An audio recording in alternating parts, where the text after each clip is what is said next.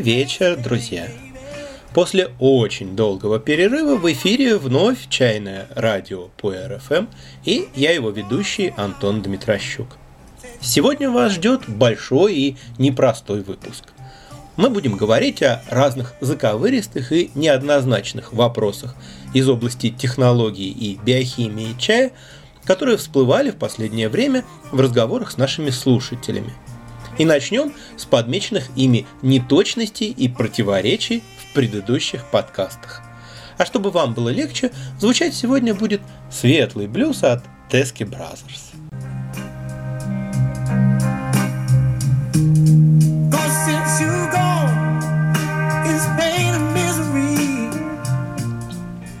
В одном из выпусков говорится, что желтый чай проходит более длительный по сравнению с зеленым чаем шацин, то есть прогрев для инактивации ферментов, а в другом, что наоборот, более короткий.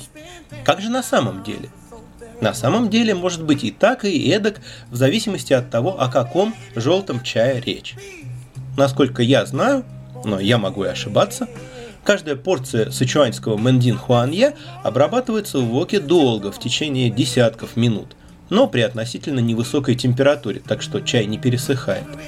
А вот у аньхойского хошань хуанья прогрев в воке довольно короткий, но после этого его около суток томят в бамбуковых корзинах над не очень горячими углями, периодически перемешивая и время от времени делая перерывы и охлаждая, а затем переходят к окончательной сушке. Спрашивается, как этот прогрев на углях расценивать? Это некий аналог шацина – или это такая форма менхуана, желтого томления? Или это уже такая плавная сушка? В статьях для начинающих любителей чая часто можно видеть схемы производства разных видов чая в виде последовательности операций. Например, технология зеленого чая. Сбор, завяливание, шацин, сминание и скручивание, сушка. И, наверное, без таких схем не обойтись. Надо как-то упорядочивать, схематизировать информацию – но проблема в том, что они всегда являются условными. В лучшем случае они отражают какой-то частный случай.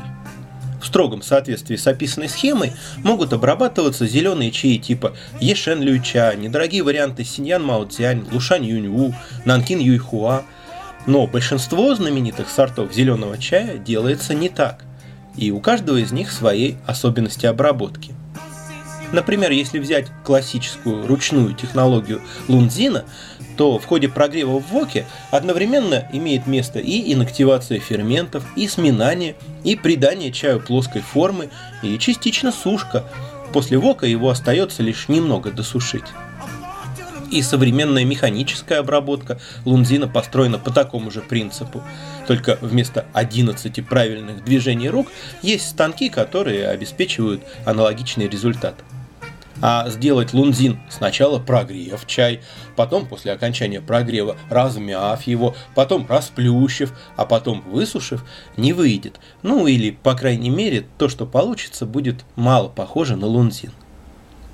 Поэтому такие схемы лучше воспринимать не как цепочку сменяющих друг друга операций, закончили одну, начали следующую, а как описание процессов, благодаря которым чайный лист превращается в зеленый чай, в желтый чай и так далее. Нужно понимать, что в реальности эти процессы нередко протекают одновременно, накладываясь друг на друга. И не всегда каждый из них представлен в виде отдельной технологической операции. Ключевой процесс при производстве желтого чая – это мэнхуан – желтое томление. В Сычуане и Хунане прогретый чай томится в течение нескольких дней в плотных пакетах или специальных ящиках без доступа воздуха в теплом помещении. Но вот у аньхойского хуанья такой операции нет. Значит, это не желтый чай? Нет. Просто процесс, суть которого в частичном и очень своеобразном окислении – отличающимся от окисления красных чаев и улунов, реализован в Аньхое иначе. Общими для желтых чаев являются более высокая температура на этой стадии и меньший контакт с воздухом по сравнению с ферментацией красного чая. При этом Мэндин Хуанья и Цзюньшань Инджень лежат плотно закрытыми в теплом помещении. Влагу они терять не будут, а ферменты могут проявлять заметную активность. Логично, что перед этим нужен более продолжительный и надежный шацин.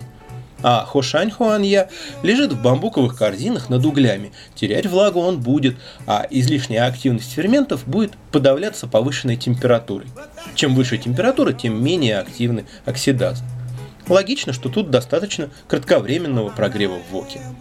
В общем, надо понимать, что шацен является подготовкой к последующим операциям, и его режим должен соответствовать и тому, что будет происходить дальше, и состоянию сырья, тому, насколько оно нежное, каков его тургор. Нельзя все подряд всегда греть по одной схеме, столько-то градусов, столько-то минут. Из этой же серии и вопрос о том, является ли частью технологической цепочки зеленого чая завяливание. В одних схемах оно фигурирует, а в других нет.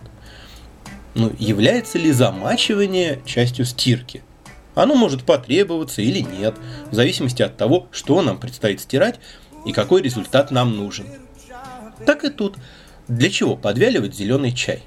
В первую очередь для того, чтобы избавиться от лишней влаги, мешающей его равномерно и аккуратно смять и скрутить. То есть нам нужно, чтобы по окончании прогрева плотность чайного листа была оптимальной для сминания и скручивания. Ну или чтобы нужная степень сминания и скручивания была достигнута в ходе самого прогрева. Если и само сырье, и прогрев его таковы, что это достигается без предварительного подвяливания, конечно, без него можно и нужно обойтись требуется подвяливание или нет, будет зависеть еще и от того, насколько быстро сырье доставлено с плантации к месту обработки, какова температура и влажность и так далее. Кроме того, могут иметь место и чисто терминологические расхождения. Некоторые авторы говорят о завяливании только в том случае, если имеет место небольшой искусственный подогрев – а если чай просто лежит на поддонах, они никак это не называют, не рассматривают это как технологическую операцию и не вписывают ее в схему. Но это же не значит, что этого не происходит. Дополнительная путаница связана еще и с тем, что некоторые различают понятие завяливания и подвяливания. Одни используют термин «вейдяо», другие – какие-то другие термины и так далее. На самом деле, считать, что при завяливании чай только сохнет и больше ничего не происходит, это, конечно, упрощение. Как только лист сорван, гомеостаз нарушается и процессы распада начинают преобладать над процессами синтеза. Усиливается не только окисление, но и гидролиз. Есть мнение, что в сорванном листе белки и полисахариды постепенно распадаются, и образующиеся при этом пептиды, аминокислоты и низкомолекулярные углеводы вносят свой вклад в формирование вкуса чая.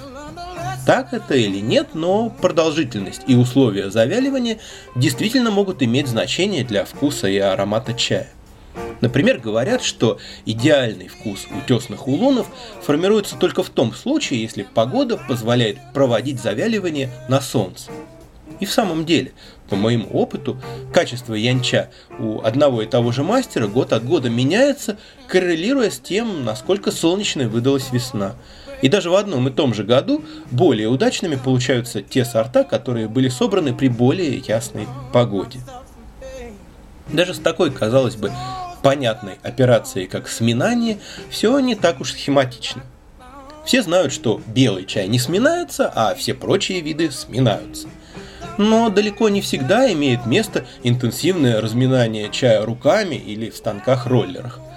Многие сорта зеленого чая, которые делаются из нежного сырья, только из почек или из почек с одним листом, после прогрева сразу отправляются на сушку. Того механического воздействия, которое чай испытывает в крутящемся горячем барабане или на горячей ленте конвейера, оказывается достаточно для того, чтобы обеспечить нужную экстрактивность. И сильнее мять такой чай незачем. Серьезная неточность, обнаруженная внимательными слушателями, это то, что первичное копчение традиционного сяоджуна происходит во время его ферментации. В каком-то из выпусков я такое сказал. И это, конечно, ошибка. Традиционный сяоджун действительно коптят на сосновых дровах дважды. Первое внутреннее копчение во время завяливания, второе внешнее во время сушки.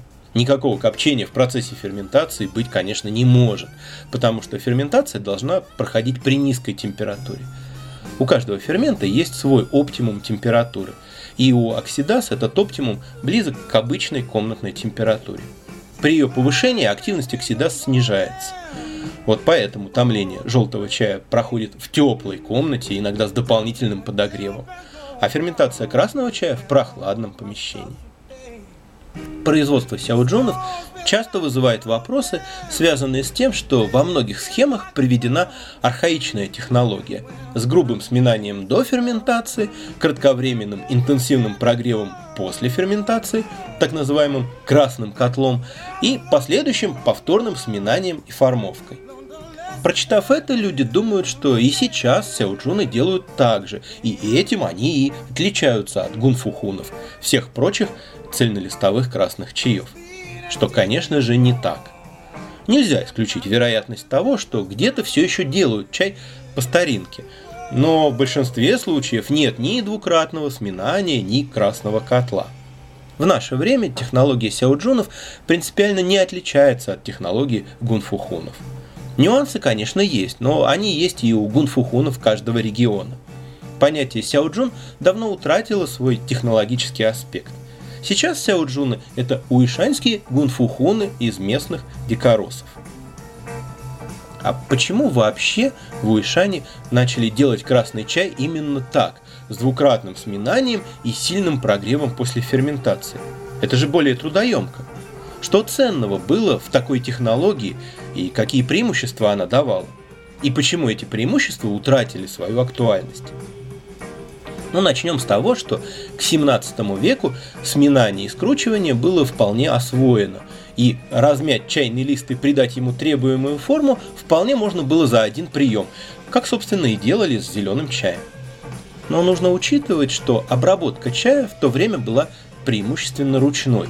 Механизация, если и была, я не знаю, когда именно появились первые роллеры на ручной тяге, то частичная и несовершенная – и в таких условиях трудно было скручивать большие количества чая и быстро, и аккуратно. В случае с зеленым чаем скорость не имела решающего значения, ведь он фиксирован прогревом.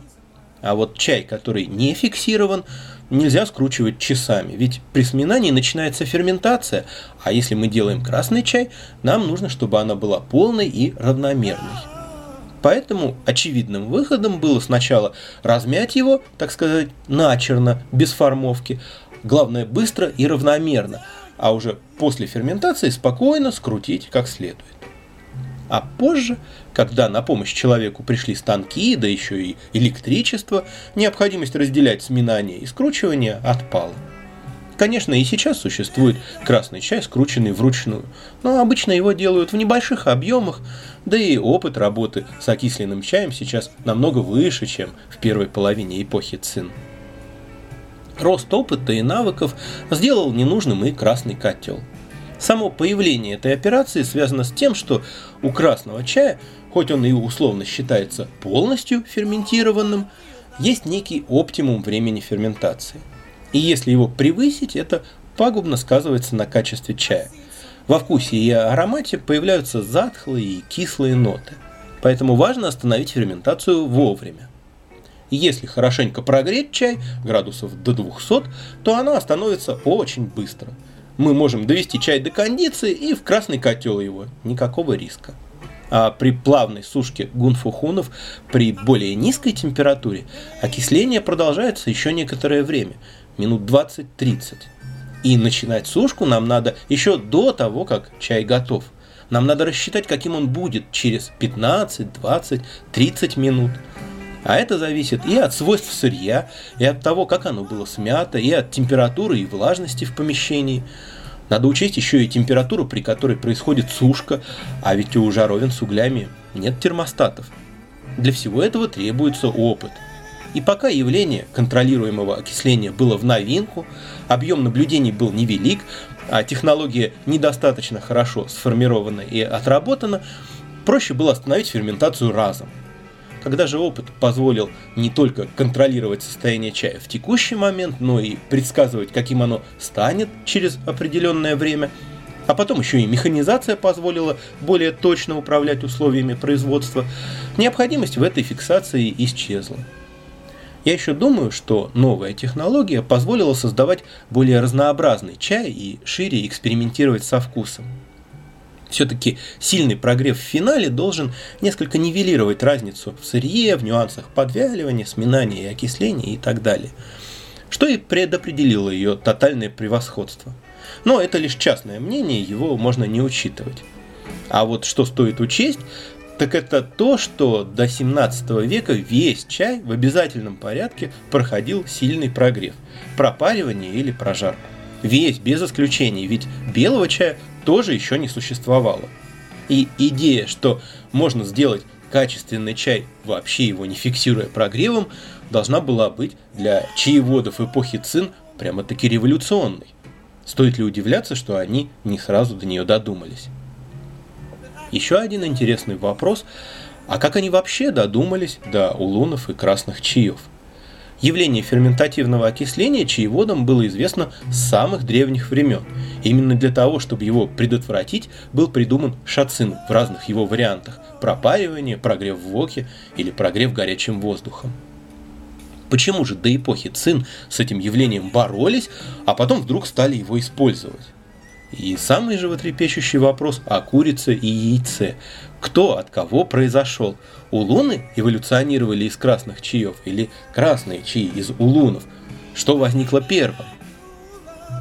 Однозначного ответа на этот вопрос нет. Точных исторических свидетельств не сохранилось, да и названия, которыми мы пользуемся сейчас, появились ведь не сразу. Улуны не назывались улунами с самого начала. Кроме того, и тогдашние улуны, и тогдашние красные чаи были, конечно, не такими, как нынешние. А какими, можно только строить предположения.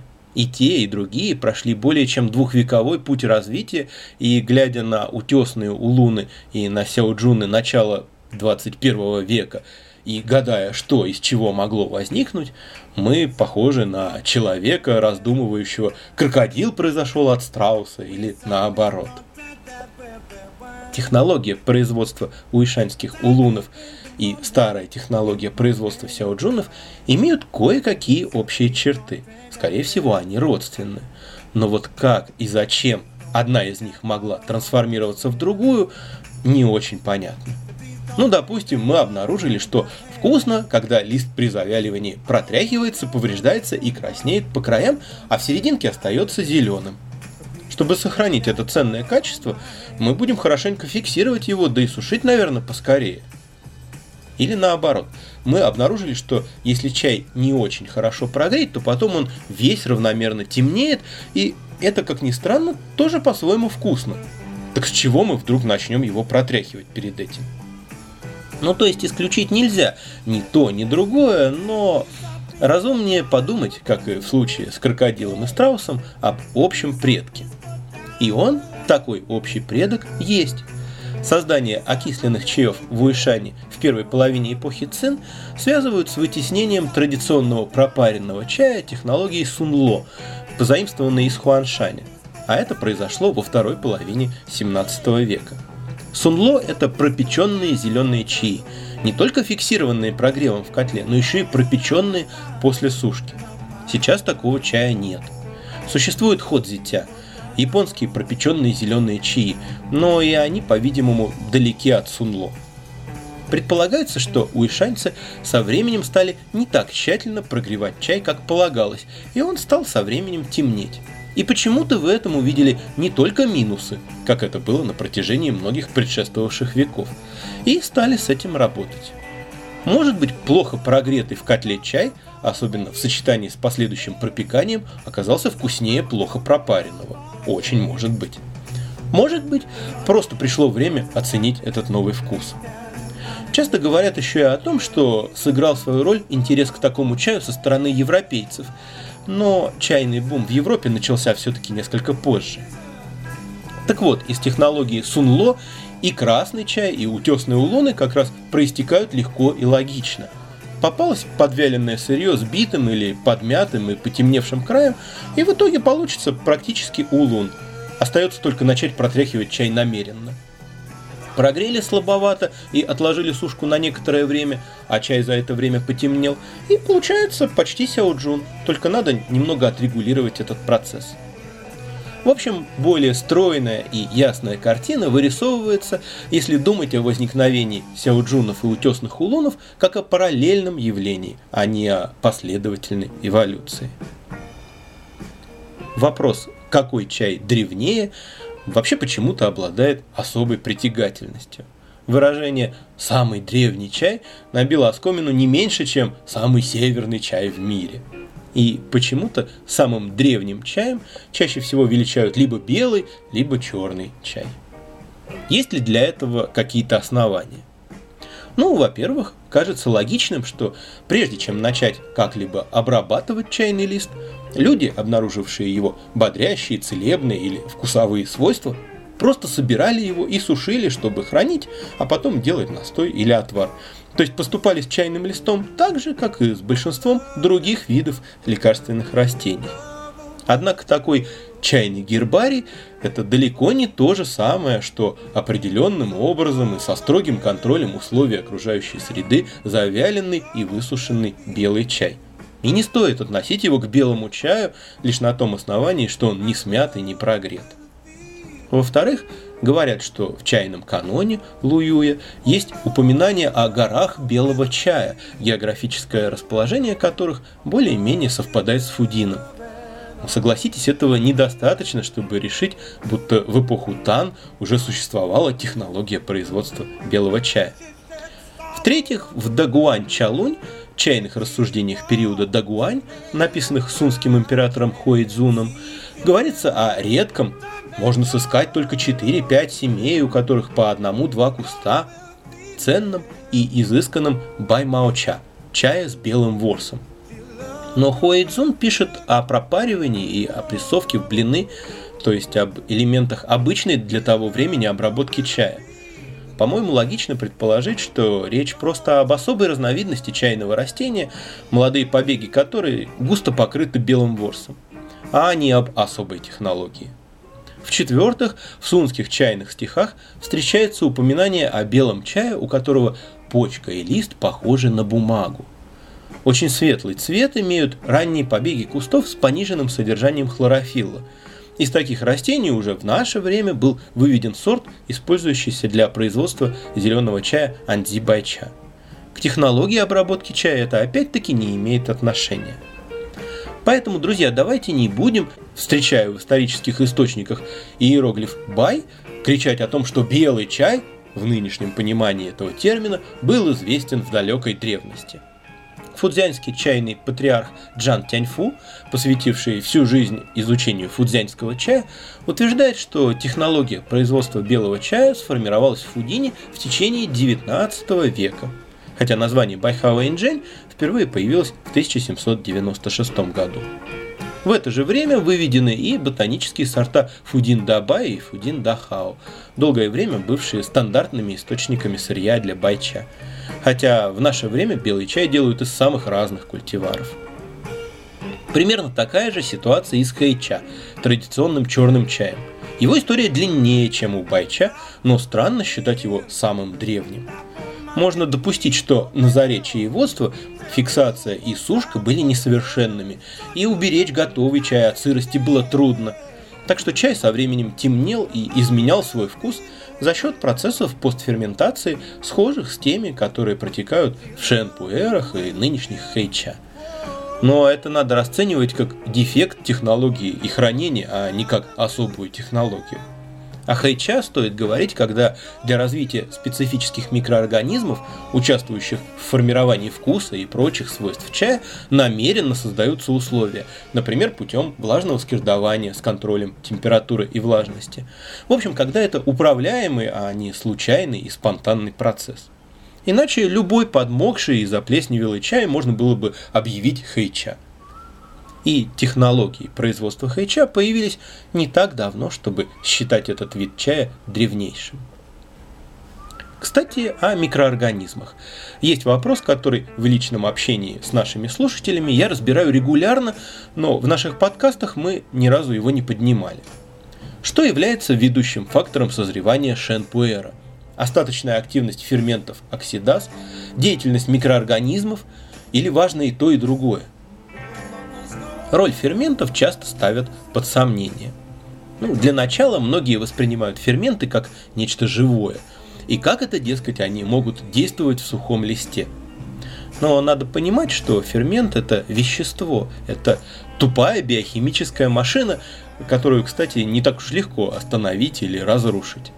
Ну, допустим, комплекс ферментов, обслуживающий генетический код, всякие там ДНК, полимеразы, транскриптазы и прочее, эта штука хрупкая и капризная. Но даже их можно заставить работать в пробирке. А оксидазы очень просто и сердито устроены.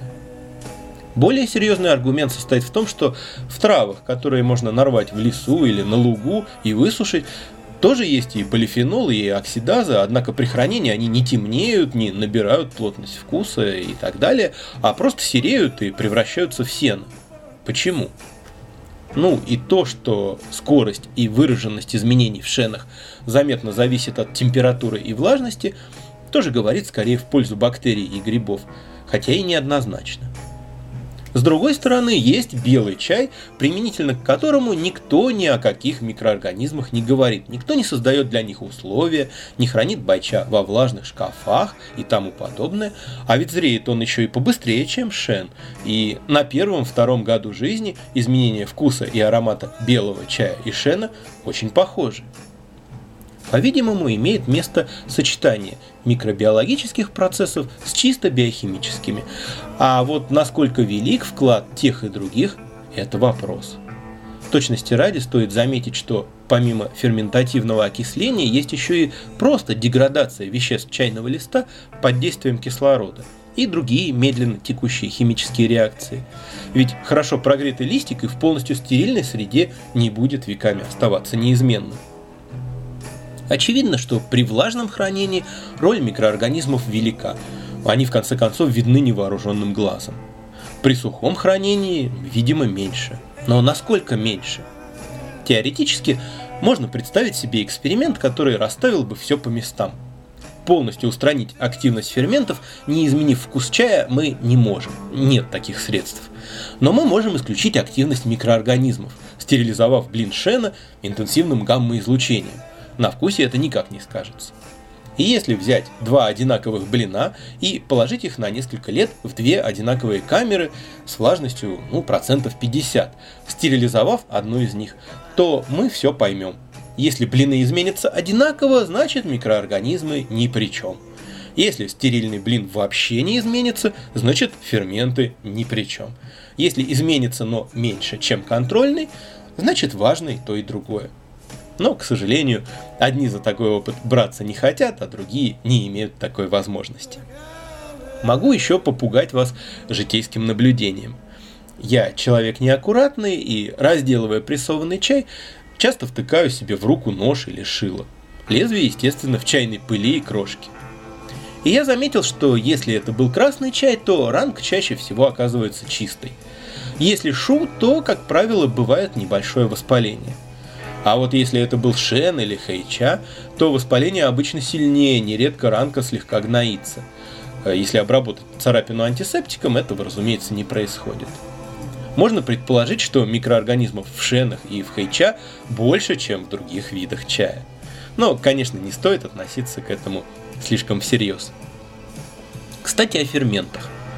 Когда говорят о ферментативном окислении чая, некоторые не уточняют, какие именно ферменты за него ответственны. Другие называют оксидазы, третьи – пероксидазы. Думаю, не лишним будет знать, что существует специфический фермент полифенолоксидаза. У нее есть ряд других названий – тирозиназа, катехолоксидаза и так далее, но мы будем пользоваться самым распространенным и самым близким к сути нашего повествования – этот фермент как раз и предназначен для окисления полифенолов. Их окисленные формы, являющиеся в свою очередь окислителями, вступают в дальнейшие реакции, результатом которых является образование высокомолекулярных окрашенных соединений, изменение вкуса и так далее. Полифенолоксидаза – это не какой-то уникальный чайный фермент. Она широко распространена в растительном мире. Благодаря ей темнеют разрезанные яблоки и картошка. Полифенол-оксидаза – это металлопротеин. Она содержит медь и атомы меди, необходимые для ее работы. Хотя вряд ли вам пригодится эта информация. Есть мнение, что полифенолы и полифенол-оксидаза являются частями бинарного оружия, которое сконструировалось в процессе эволюции для защиты растений от насекомых-вредителей. При повреждении покровов растения, например, при укусе, Оба компонента вступают в контакт друг с другом и с кислородом воздуха, а продукты реакции неприятные и могут быть даже опасны для насекомого. Кроме того, они могут препятствовать поражению поврежденных тканей растения вирусами, бактериями и грибами. Поэтому полифенол оксидаза действует быстро и мощно.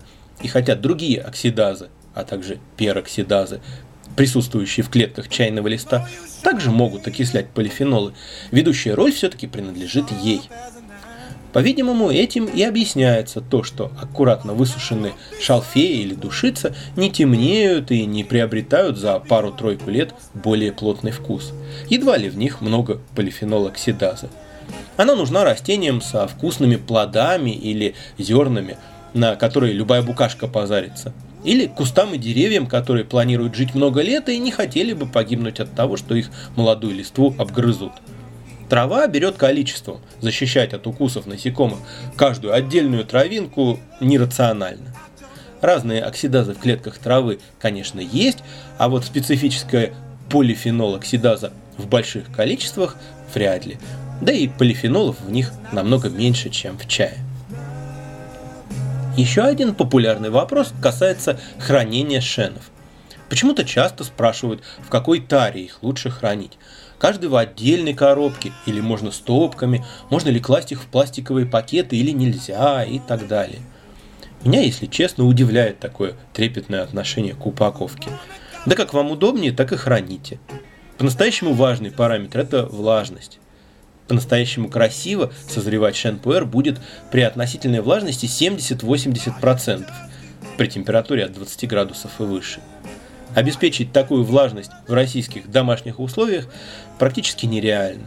С помощью плотно закрытого шкафа с плошками с водой можно добиться 40-50, ну от силы 60% относительной влажности. В таких условиях шен не получит полного развития, но он, по крайней мере, не засохнет. Сравнивая чай из домашней коллекции с чаем из Гонконга, Тайваня и Гуанчжоу, я могу подтвердить известный тезис. Если вы коллекционируете хорошие шены ради наблюдения за развитием их вкуса, то хранить коллекцию надо не в России. А в России в домашних условиях можно хранить простенькие шены для личного пользования и на продажу, и лучше не хранить их долго. Если у вас хватает коробок для блинов и места на полках для коробок, храните в коробках, но, по-моему, это не очень рационально.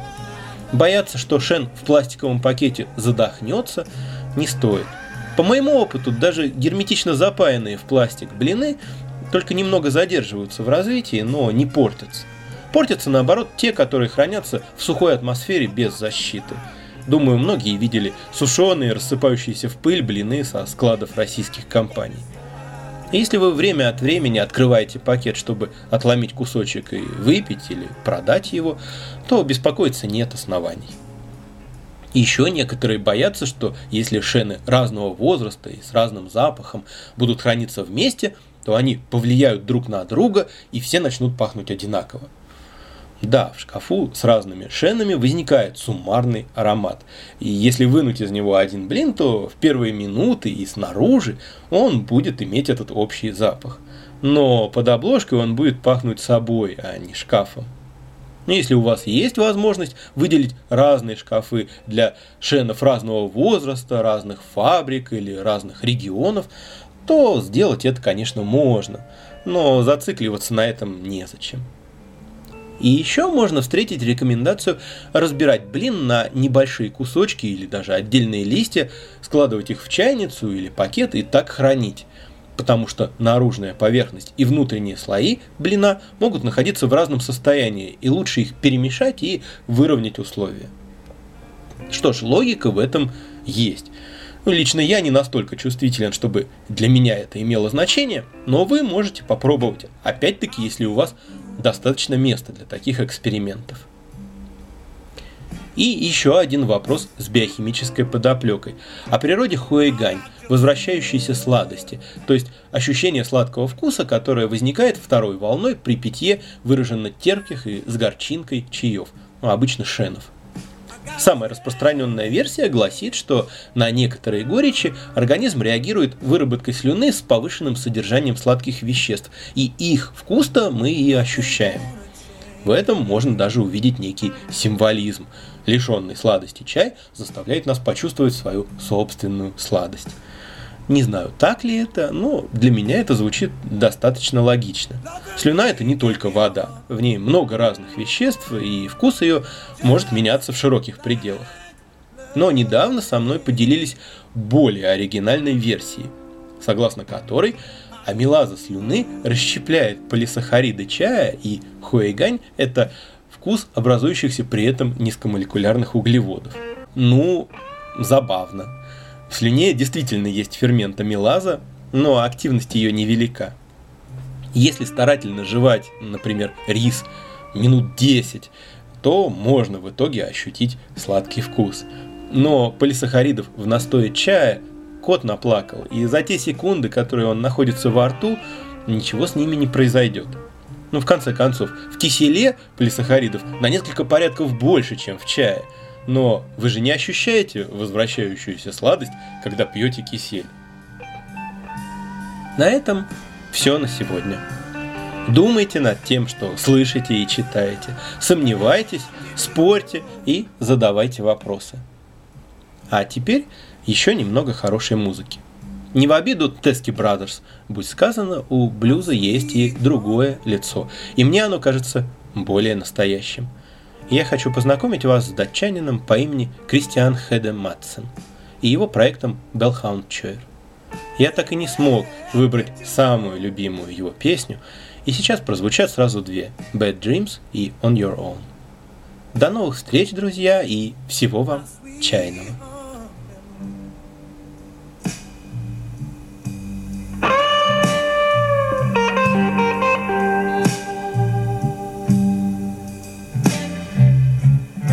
Loving you